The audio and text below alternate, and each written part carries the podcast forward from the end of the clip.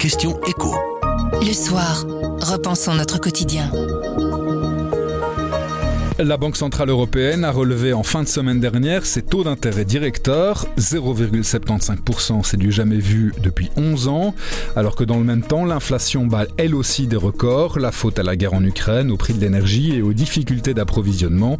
Autrement dit, ce qui pousse l'inflation, ce sont des problèmes au niveau de l'offre, pas au niveau de la demande. Dans ce contexte, pourquoi relever les taux? La Banque Centrale Européenne agit-elle à contre-temps? On répond à ces questions avec Dominique Berns. Je m'appelle Fagnard et vous écoutez la question écho du soir.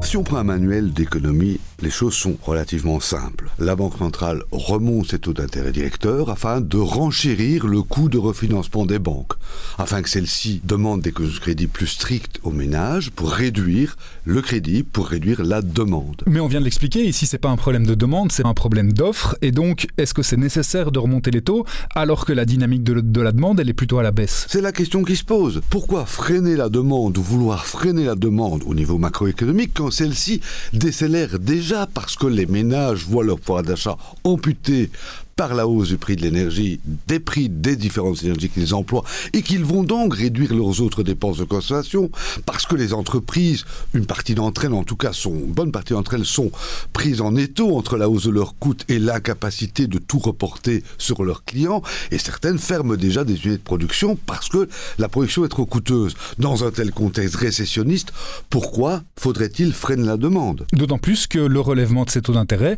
il n'est pas de nature à faire diminuer les prix de l'énergie. Voilà, face à un choc d'offres, qu'il s'agisse d'une hausse des prix de l'énergie ou de problèmes d'approvisionnement dans les chaînes logistiques mondiales, eh bien, la politique monétaire est sans effet. Ce n'est pas en relevant les taux que Madame Lagarde va faire baisser le prix du pétrole. Si on sait dès la théorie que ça marche pas, alors pourquoi est-ce qu'on le fait quand même? Pourquoi est-ce que la BCE agit comme ça? La BCE estime qu'elle doit ancrer les anticipations d'inflation. Ce qui suppose que ces anticipations d'inflation, ce que les ménages et les entreprises pensent que l'inflation sera demain, est le déterminant clé de l'inflation. Or cela est totalement controversé, contrairement à ce que la plupart des commentateurs disent en reprenant les propos de la BCE. Pour certains économistes, c'est une croyance. Il n'y a pas de base empirique à cette idée que les anticipations d'inflation seraient le déterminant principal de l'inflation future. Ça veut dire que la BCE joue un jeu extrêmement risqué puisqu'elle n'est pas du tout sûre qu'elle va atteindre son objectif? Dire à la fois que peu importe les causes de l'inflation, que ce soit des effets d'offre ou de demande, il faut monter les taux. Et dire que cela n'a pas d'importance de prendre le risque d'une récession plus profonde encore que celle qui s'annonce, avec des conséquences potentielles sur les capacités de croissance future de l'économie, c'est un jeu dangereux, me semble-t-il, aujourd'hui. Ça veut dire qu'il faut repenser complètement les politiques monétaires Oui, je pense qu'il faut cesser de vouloir revenir à l'orthodoxie du passé. Nous sommes face à des enjeux cruciaux. La fragmentation de l'économie mondiale, la formation de blocs, qui va avoir un effet inflationniste? Nous sommes face à une transition énergétique qui va avoir un effet inflationniste. Soyons clairs, nous avons profité pendant 30 ans d'une énergie fossile bon marché. Aujourd'hui, elle ne le sera plus. Elle sera de plus en plus chère.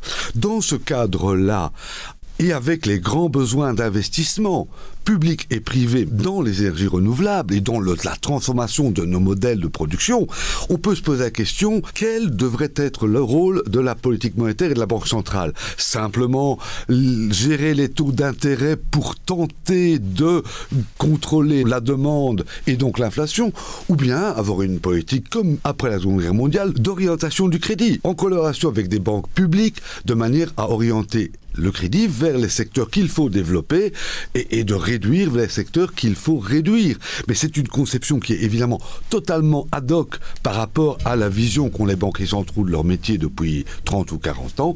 Et c'est une question très difficile pour la Banque centrale elle-même, puisque la Banque centrale européenne, elle est liée par des traités. La question, évidemment, est-ce que cette façon de voir la politique monétaire qui est inscrite dans le traité est la bonne aujourd'hui? C'est la question qu'on devrait se poser, et ce devrait être la responsabilité de la Banque centrale européenne. La question écho du soir, ce sont des clés pour répondre à une question de l'actualité économique, tous les mardis sur notre site, notre application et votre plateforme de podcast préférée. À mardi.